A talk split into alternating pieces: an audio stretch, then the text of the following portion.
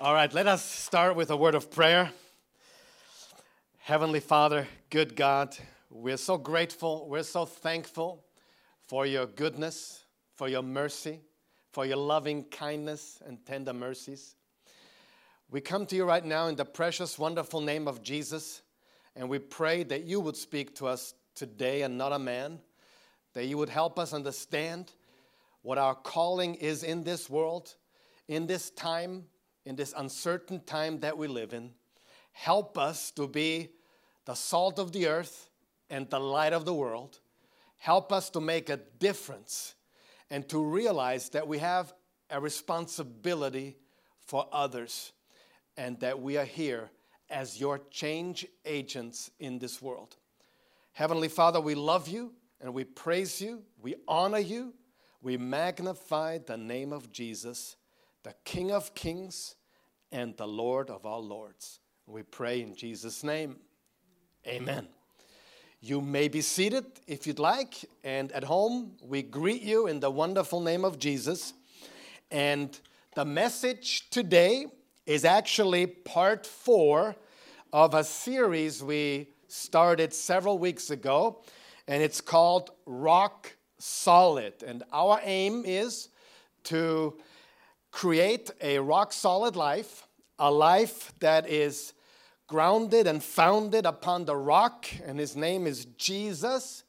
And then, no matter what comes our way, the winds and the waves and the waters and the rainfalls and the thunderstorms, our life will not crumble, our house will not cave in because we are built upon the rock. That is our goal. We want to build a rock solid life. And today I have a challenge for all of us. So today will be a bit challenging. I mean, I hope I'm always challenging because why come to church if you don't want to be challenged? I'm just kidding. I know you want to be encouraged. I know you want your spirit to be lifted up. I know you want to fill your tank and to really be fed the Word of God, and you will today. But today I also want to challenge us with a message called Leading in and Through Uncertain Times. Now, let me ask you this Are these uncertain times? They are. And, you know, I really think it's always uncertain times, actually. But most of the time, we don't realize in what times we are in till someone says we have a crisis. until someone tells us these are uncertain times. But the fact of the matter is, we have always gone through uncertain times in our history of our world, and we are right now as well. So, leading in and through uncertain times, and we will discuss three essentials for leading in tough and uncertain times. Now, we are all responsible for other people. Did you know that? Every single one of us is responsible for others, for a family member or family members. If you're a mother, you have a responsibility for others, for your children and your husband, who's probably the extra child most of the time, but that's how it works. Uh, if you are a father, you have responsibility for other people if you are a boss of a company, if you are a mayor or a political leader, if you're a coach of a soccer or basketball team, you always have responsibility for other people. If you own your own company, you have a responsibility to your, to your clients, to your employees, to your suppliers. We have responsibility, right? This is very important to understand. People look to you. People look to you. People look to you. People look to me. People look to us. What do they look for? Well, I think they look for direction. I think they look for inspiration. But most of all, I think people look for hope. We live in a hope starved world. And leading is not easy, and leading in uncertain times is really or can be really, really hard. You know why? Because none of us are really prepared. Were you prepared for this crisis or pandemic or what would happen to the world? Were you prepared? Well, well, we're generally prepared for whatever comes if we follow Christ, but we weren't really prepared for what's coming. And honestly, I won't tell on you if you don't tell on me. Okay? This is amongst us. We are not really prepared to know what's coming next. And we don't have all the answers, and it's good to admit sometimes that we don't have all the answers. And you know what? We don't need to have all the answers. Uncertainty is part of the journey. Uncertainty is part of life and also part of leadership in any capacity. And uh, uncertainty is certainly something we all deal with. But let's start today with the words of Jesus in Matthew chapter 5, very famous words in the first chapter of the Sermon on the Mount. And he says in verse 13, You are the salt of the earth. But if salt has lost its taste, how shall its saltiness be restored? It is no longer good for anything except to be thrown out and trampled under people's feet. You are the light of the world. A city set on a hill cannot be hidden, nor do people light a lamp and put it under a basket, but on a stand, and it gives light to all in the house. In the same way. Underscore that. In the same way. Let your light shine before others so that they may see your good works and give glory to your Father who is in heaven. Noel probably has that underscored in his Bible. That's why he's showing to his wife. I've read this before. I underscored it. I highlighted it, which means this is very, very, very important. And Jesus is speaking here about our role, about our role in the world. He says, salt of the earth. Now, what planet do we live on? It's called Earth. So we are the salt, not of Mars, and not of Jupiter. We are the salt of the earth because we live on earth. So that's where you, followers of Jesus, are the salt. And he says, the light of the world. And I think that's significant because the world is not our globe, the world is our system. See, the world is not the round globe, that's the earth. So we are the salt of the earth on this planet. But the world is actually the different systems of the world. There's the money world, there's the sports world, there's the political world. There's all kinds of different arenas in the world. Don't ever confuse the world with the planet we live on.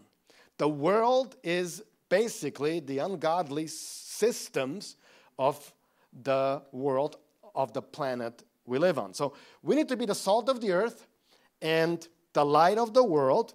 And these are actually metaphors for influence. Salt has influence when it hits the food, and light has influence when it hits a dark room. Now, what influences a dark room more than when light ushers in? Nothing, right? Nothing does to the darkness what light can do. So we are the light in a dark world. Now, we also are the salt of the earth. Now, question Can there be too much salt in the soup? Of course they can. Can there be not enough salt in the soup? Of course they can. Neither is good.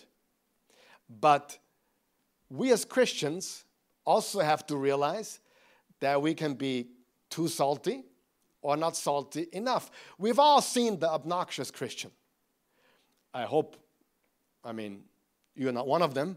You know, you have your Bible sitting on your desk at your work, you pray loud, and you proclaim Jesus all day long, but, you know, you realize if you don't do your job, you're a bad witness, right? A really bad witness.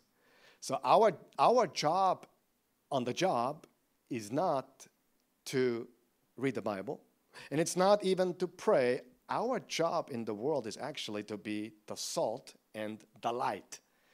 And of course, we say stuff. Occasionally, we, we drop a seed there and a seed there, and we proclaim Jesus, but in the right doses. Not too much and not too little. Now, it would be bad if nobody knew you're a Christian at work, right? That's the so called submarine Christians. You know, they come up on Sunday, catch a little breath of air, and then they go back under. Sunday afternoon, Monday, Tuesday, Wednesday, Thursday, Friday, Saturday. On Sunday, they come up again, and then here we are in church, and we're Christians, but nobody out there from Monday to Saturday knows anything about your faith. So it's a balance. We have to know the right amount of salt and the right amount of light because you can stick a flashlight into somebody's face and really disturb them. Like sometimes these lights on the stage here, you know, they're necessary because of the videoing we're doing and the camera work we're doing, but really, actually, they're a little too much for me personally. It makes me sweat and it's a little bright, but it's necessary. If it was any brighter, I could, probably couldn't stand it. So let's be Christians. Let's be Jesus followers that are salty, but not more than necessary. And let's be light, but in an attractive, in a good, in a very loving way. Amen? That's the key. So it's very much what Jesus is saying here. We are to be influencers. Our role in this world is to be leaders, and that is a responsibility every one of us has. Now, before we continue, and I'm talking to everybody now, even to the youngest of us, okay? Everyone. I'm talking to every, even the youngest of us. Even the youngest of us. I'm speaking to all of us. We are all leaders. You are a leader. Did you know that? Did you know that you are a leader? You know, if you're in second grade or third grade or first grade, you are an example, a role model, a leader for others. See, we do not have people, but we have a responsibility to people. We don't own people, but we have a responsibility for others. And this responsibility is loaned to us. It is very temporary because we are temporary, and that should obviously inform our posture and our humility as well. Now, um, I found in the book of Daniel, which I'm studying right now, words directed to a guy by the name of King Nebuchadnezzar. King Nebuchadnezzar was the most powerful man at that time, and he was about to lose not only his mind, but he was about to lose his power. Now, what do powerful people do when they lose power? They freak out, right? They do. They freak out, especially when it's all about themselves. And that's what Nebuchadnezzar is all about. And look what it says here in Daniel 4 31 through 32. While the words were still in the king's mouth, there fell a voice from heaven. Now, who do you think that voice from heaven is? Almighty God, Yahweh, the God of the Jews. It said, O King Nebuchadnezzar, to you it is spoken, the kingdom has departed from you, and you shall be driven from among men, and your dwelling shall be with the beasts of the field, and you shall be made to eat grass like an ox. And seven periods of time shall pass over you. See, he lost his mind. And then it says, until you know that the Most High the Most High God, who is that? Yahweh, rules the kingdom of men, and now it comes, and gives it to whom he will. The mightiest man of the world, God took everything away from him. What is the lesson for us? The lesson for us is whatever we have is a gift from God. You have influence, it's a gift from God. You have leadership, it's a gift from God. You have money, it's a gift from God. And the key word to understand here is stewardship. Leadership is a stewardship, and it's given to you for a period of time. We are accountable how we use and leverage our influence. And woe be unto us if we misuse it, if we manipulate with it. That should never be. But I want you to understand something. You are a leader. You are a leader. Yes, you. You are a leader. Even on the play- playground, you are a leader. No matter where you are, what you do, regardless of your position or title, you are a leader. And I want you to embrace that. Embrace that right now. Mom, you're a leader. Business owner, you're a leader. Soccer coach, basketball coach, you are a leader. Kindergarten teacher, you are a leader. School teacher, you are a leader. Big brother is watching you. You are a leader. Every, big sister, you are a leader. See, we're all leaders in some capacity. And I want to talk about three essentials right now, like I said, about leading or for leading in uncertain times. Are you ready? Who's ready? Are you ready? Number one, we lead with moral authority. We, I'll explain that in just a second, but just write it down. We lead with moral authority. You have to understand something. There's two levels of leadership. There's two levels of leading people. The one is very apparent. It's called positional authority. Now, what's positional authority? Well, you have a position, you have a title, you are the boss. Nobody likes you, but you pay the bills, so we do what you say. But at night, we complain about you, right? You're the boss. I'm just giving an example. Nobody in this room, obviously. Ah, nobody listening. But you understand, you get the drift. positional leadership is I have a title, I have a rank, you have to do what I say. Now, what happens if you're no longer the boss? You lose all of that, right? What, what happens if you're no longer the mayor or if you're no longer the guy or the gal with the highest rank? You lose all of your leadership, right? Because your entire leadership was upon a title or position. So the other level, the second level, is influence, not position, not title, not a business card, but who you are. And that's what moral authority is who you are. It's your influence. People respect you, they follow you. People believe in you, they follow you. Now, the greatest world changers had no position and no title.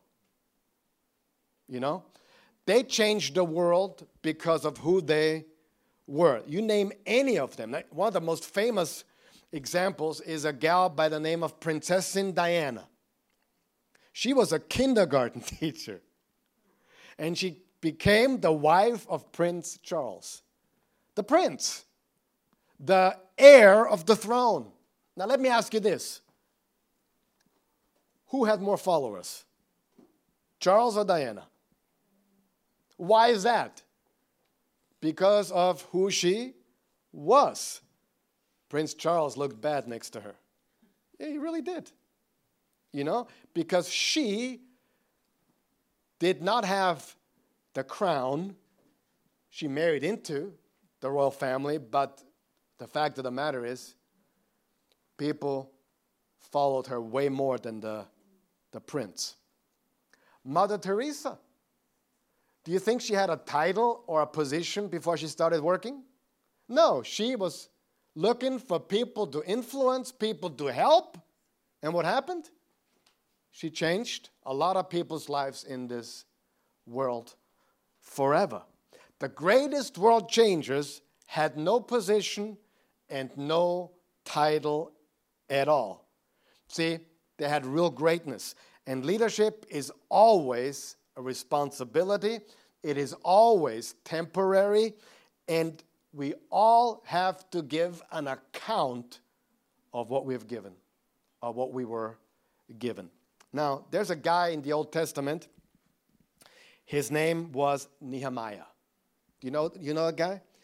The guy was a Jew, born and raised in Babylon, and he heard about the plight of his own people in Judah. And he heard about the walls being broken, and he asked his boss, the king, Can I go to my people to rebuild the walls? The king let him go, and he came to Judah and he rebuilt the walls. Now, question Did he have a title? No. Did he have a position? No. But he rallied many people around him to build that wall. Now, as great as that is, there's something in chapter 5 of Nehemiah that many people overlook. And I want to read that to you. Now, when they came back, when they came back to Judah, they found the people oppressed by the neighboring countries. They found them being used and uh, you know high interest credits and loans. And then the own people did the same thing to the people. And Nehemiah heard about that.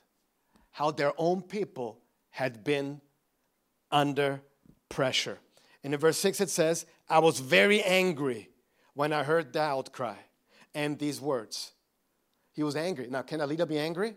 Oh, you better believe it. Can a, a loving, God fearing person be angry? Well, you better believe it. If you're never angry, I wonder where your love is. What makes you angry? Does something make you angry? Does it make you angry when you hear about child trafficking, women abuse,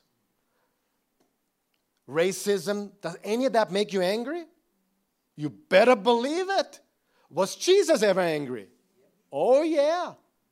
Nehemiah was angry when he heard that the own people were taking much interest from their own people. Verse 7 I took counsel with myself, that's a good idea, and I brought charges against the nobles and the officials. I said to them, You are exacting interest each from his brother, from your own people. And I held a great assembly against them and said to them, We, we as far as we are able, have bought back our Jewish brothers who have been sold to the nations, but you even sell your brothers that they may be sold to us. They were silent and could not find a word to say. He shut them up. They were wrong by using their own people. So I said, The thing that you are doing is not good. Ought you not to walk in the fear of our God, to prevent the taunts of the nations, our enemies? Moreover, I and my brothers and my servants are lending them money and grain. Let us abandon this exacting of interest. Return to them this very day their fields, their vineyards, their olive orchards, and their houses, and the percentage of money, grain, wine, and oil that you have been exacting from them. Then they said, We will restore these and require nothing from them. We will do as you say. And I called the priests and made them swear to do as they had promised. I also shook out the fold of my garment and said, So may God shake out every man from his house and from his labor who does not keep this promise. So may he be shaken out and emptied. And all the assembly said, Amen. What does amen mean?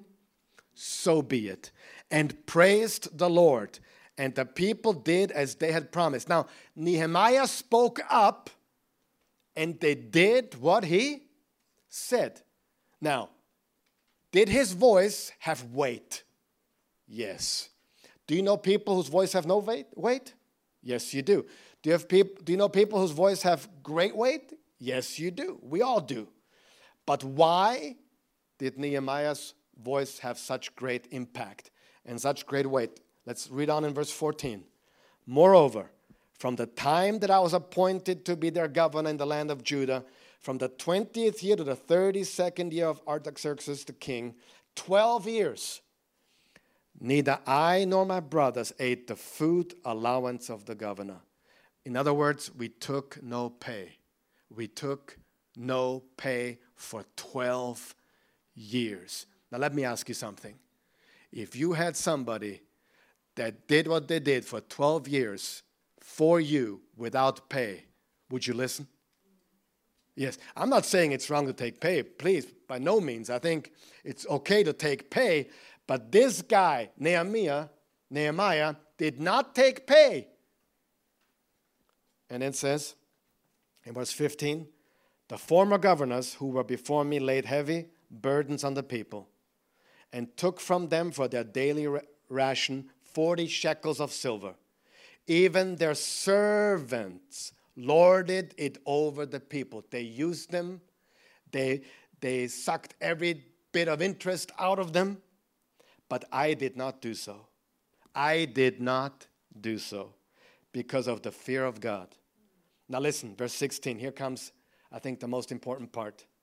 I also persevered in the work on, the, on this wall, and we acquired no land, and all my servants were gathered there for the work. In other words, I worked on the wall. I helped put the wall together. I was lifting stones and rocks, cement, whatever they used, I don't know. But I worked the wall. I'm not just the big boss. I'm not just the big guy who tells you what to do. I did not take anything for 12 years and I worked with you on the wall. Now we see why he had moral authority. He didn't have positional authority, he had moral authority. He didn't have the position, he didn't have the title, he had something much more important, and that's moral authority. People followed because of who he was. And that's very important. Now, in the company you work in, or the family you live in, or the soccer team you're on, or whatever other team you might be, or your department in your company, do you realize that it's not that the people always listen to the people with the highest position? And the guy or the gal with the highest position is not always the greatest influencer? Many times, even in the church, the pastor is not the main influencer. There's another guy or other people who have much more influence than the head guy himself. It's called moral authority, who you are. Now, as a mom or a dad, as a grandfather, a soccer coach, you don't need a position or a title. You just have to invest into the people. And that's number one. If we want to change this world, we don't do it by position. We can use our position. It's not wrong to have a position. Don't get me wrong. It's okay to have the title. It's okay to have the doctor in front of your name or the double doctor in front of your name or the MBA behind your name. It's all okay. But that's not what really draws people. What draws people is your moral authority. That you live the walk, that you walk the talk, that you live the life that it adds up and that you can truly make a difference in people's hearts and lives. So that's number one. What we need in this world, it's an essential, it's non negotiable. I believe it's non negotiable. And it's moral authority. Moral authority. Number two, we not only lead with moral authority, we lead with clarity. We, we lead with clarity. And that's a great challenge, really. That may be the toughest part of it all. Because we're taking, we're taking people on a journey. You're taking people on a journey. Do you know that? I am. I'm taking people on a journey. Jesus said, I am the way. So I'm taking them on the way. I am taking people on a journey. I want you to be part of this journey by us reaching people with the gospel. Now, we need courage and clarity. And you know what the people out there want the most from you? But you can't give it to them. You heard me correctly. You can't give it to them. It's certainty. You cannot give people certainty. I cannot stand here and tell you, I know what will happen in the next four weeks. I cannot do that. I cannot give people certainty. But how many of you know people crave certainty? They always want to know for sure. They want security, they want certainty. People crave that. But we can't give them that, but we can, we can give them truth and we can give them clarity. Now, politicians, before they get voted into office, they say they are certain. I'll certainly do this. I'll certainly do that. I'll certainly do that. I will certainly do that. But you're not a politician. Because after they are voted into office, it's not certain anymore, is it? It's very different. So you are not a politician. So don't promise certainty. Be honest. See, the honest truth is, I don't know what's coming in these crazy times we live in. I don't know what's coming. I really don't know. Right now, we're experiencing a little less people coming again. It's probably because of what people are hearing in the media. Probably. It's also vacation time. But the fact of the matter is, I don't, I've said from the very beginning, I don't know what's next. But you know what? Whatever comes next, we will navigate through it. We will lead through it. We will go through it step by step. And like I said, if you don't tell on me, I won't tell on you. I'm not so certain, but I know certainly who I'm trusting. I'm certain in the one I trust. So don't promise certainty, but you must give clarity. That's leadership. Who do people follow? The one who's clear. I was, I was on a soccer team when I was a boy, and at the beginning, in the beginning, I was very shy, and the, uh, no, they never get, they never played the ball to me, never passed the ball to me, because I was not clear. But later I became better and better, and I, I was very clear. Here, here I am, and I got the ball. They passed it to me because I was portraying clarity. That was no guarantee I would score the goal, but I was clear give me the ball. See, we don't promise that we will score the goal, but we promise you pass it to me and we'll make the best out of it. We give clarity to people. And the best example for that one, for me, is Joshua. So we've looked at Nebuchadnezzar, the guy who was the mightiest man in the world, who lost everything. Then we looked at Nehemiah, whose voice had great weight. Why? Because he walked his talk, he lived the life. And now we're looking at Joshua. Now, Joshua and Moses is a little funny to me. Joshua was the successor of Moses. He was serving Moses, he was there for Moses, he was holding up Moses' arm. He was just his servant. And I think he was a great servant for Moses. But think about it 40 years, wilderness, wandering. Now, what did jo- Joshua see for 40 years? Wandering desert. I mean, I'm certain it was a great school going to the desert. There's a lot of things he learned there. But then Moses couldn't go into the promised land, and a new day dawned. And Joshua found himself in a new situation. In what situation? A new situation. He'd never been there, he'd never done that. He didn't know what's next. But, say but, but, Joshua 1, God spoke to him. Verse 9 Have I not commanded you?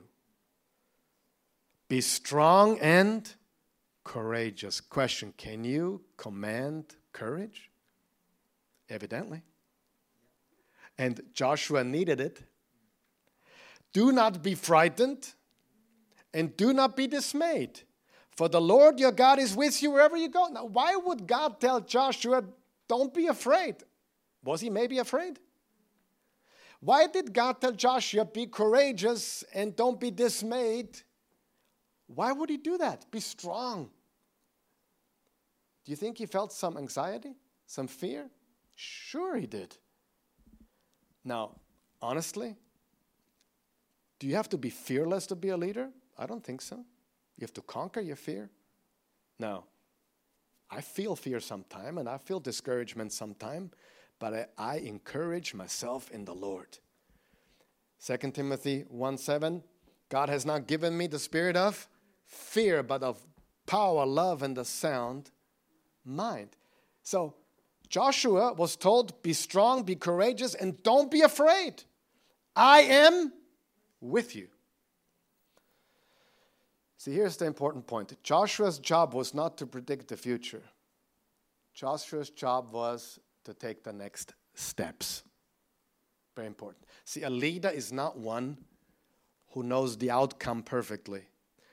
He may have a vision of the outcome, but he does not know, especially in crisis, especially in uncertain times, what's coming next.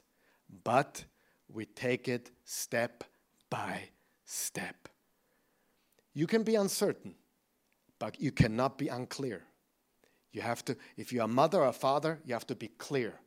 Family, wifey, kids, I don't know what's going to happen next, but here's what we're going to do. And that's what we're going to do. And here's what we're going to do. I don't know what's next, but follow me. Here's what we're going to do. You know? Like a good soccer coach. They're down 2 1 at the 89th minute. He's not certain of victory, but he's clear who's going to put in the game and who he thinks can score the decisive goal. We have no guarantees. We can be uncertain, but we cannot be unclear. We have to lead with clarity. See, Joshua's job was to lead them the next step. And the next thing in verse 10, after God told him, Don't fear, don't be dismayed, don't be frightened, it says, And Joshua commanded the officers of the people. He commanded them Pass through the midst of the camp and command the people, Prepare your provisions, for within three days you're to pass over this Jordan to go into the, to take possession of the land that the Lord your God is giving you to possess. What does Joshua say? Get ready. Let's go. Let's get ready to go. What does Joshua not say? I guarantee you, it will all be over in two weeks. he does not say that. He says, Get ready, we're crossing this river.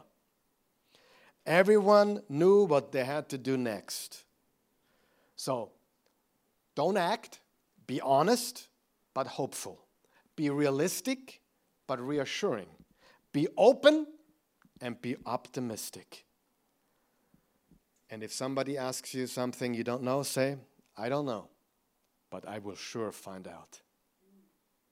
You know, I do that. I've learned that when I was a young pastor. Thank God. When people ask me a question, at first, I, I thought I had to have every answer for every question. So I'll be honest with you, I even made up answers. You know, what does this Bible verse mean? Well, I think it means. Um, boom, boom. I had no clue.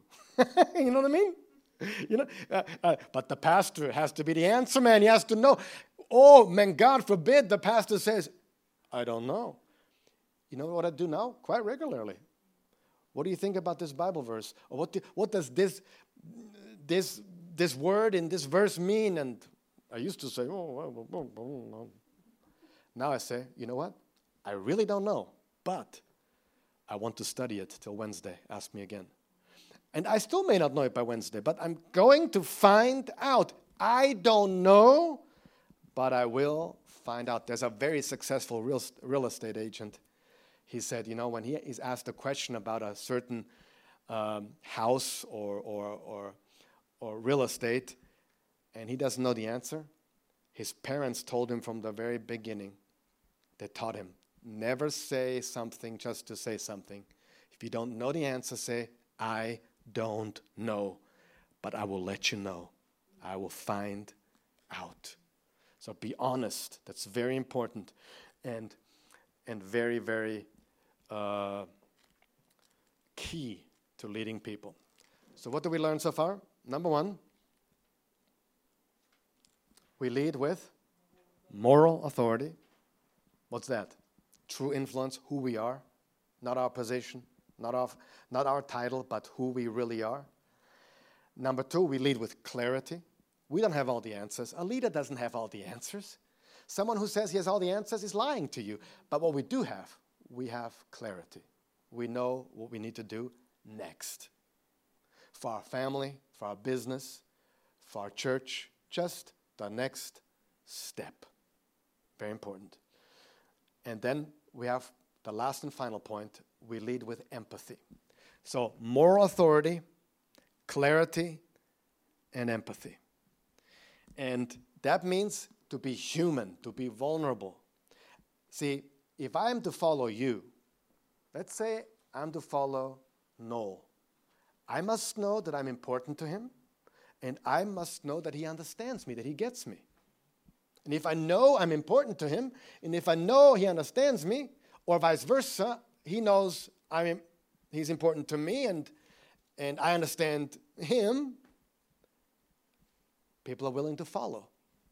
Very important. And that's really what the word shepherd means. Now, I'm going to tell you a word I really don't like that much. Do you want to hear it? The word pastor. Do you know that the word pastor was never meant to be a title or a position? Do you know that? Today, Pastor, Pastor Dr. Michael Gabbert, Pastor Dr. Michael um, Marvin Kuderna. you know, the big title. It was, listen to me very careful, it was never meant that way. Actually, the Hebrew word is shepherd, and the Greek language brought in the word pastor, which should have never really happened. It really means to be a shepherd, and it really means what you do, not your title.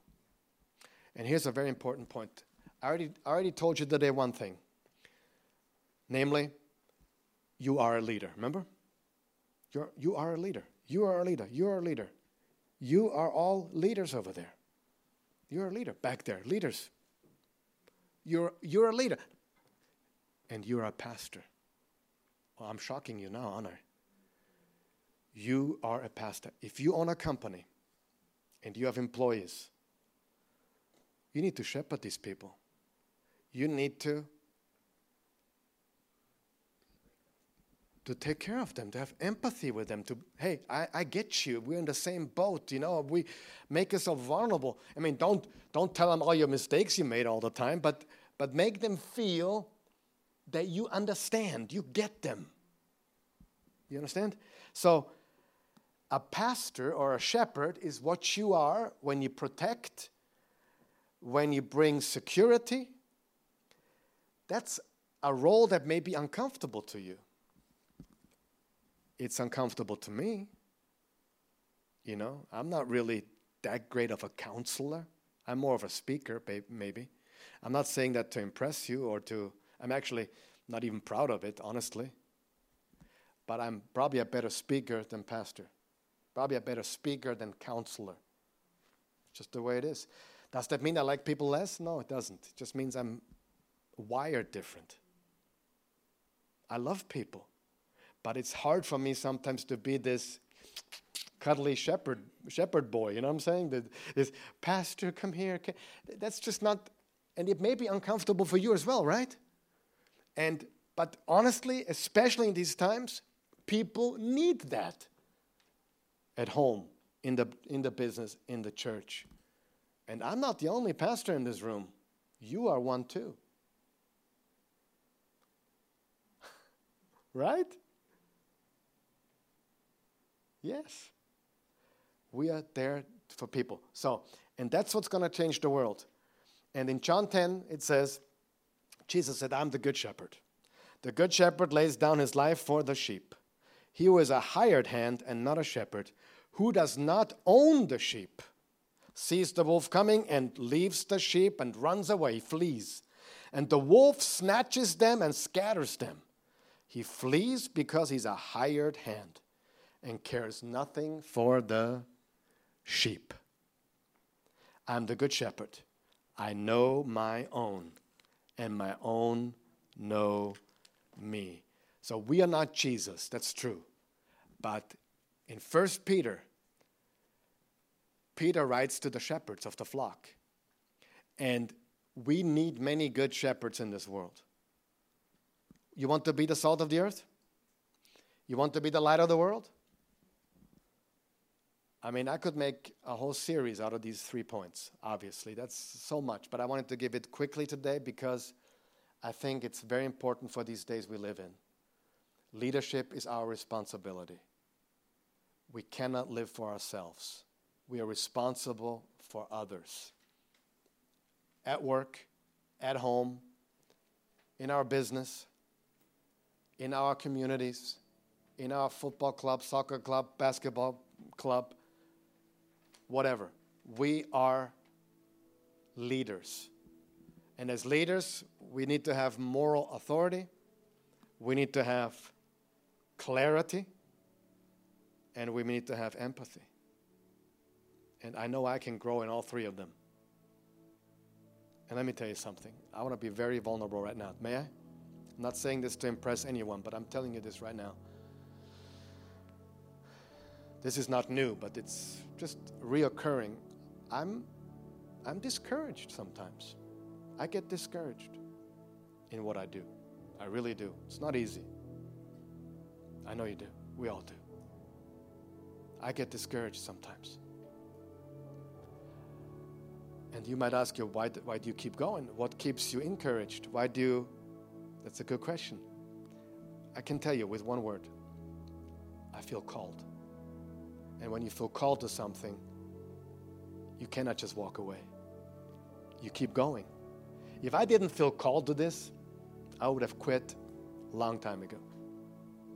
But when you know God has called you for something and He's with you, then you will persevere. And this is, you know, strange, but I love what I do. But I get dis- discouraged quite frequently. You know, not daily, but I have my moments. And you need to know that. And as a mother, as a father, as a, uh, you get discouraged, right? But when you know you're called, you're called to your children, you're called to your people, you're called to your business, you're called to the church, then you persevere, even when you feel discouraged. And I understand that. I understand discouragement. I understand despair. But let me tell you something else. Despair is not so bad after all because despair makes you do things you wouldn't do otherwise. When you despair, sometimes you seek God. You know? So let's take a posture of humility.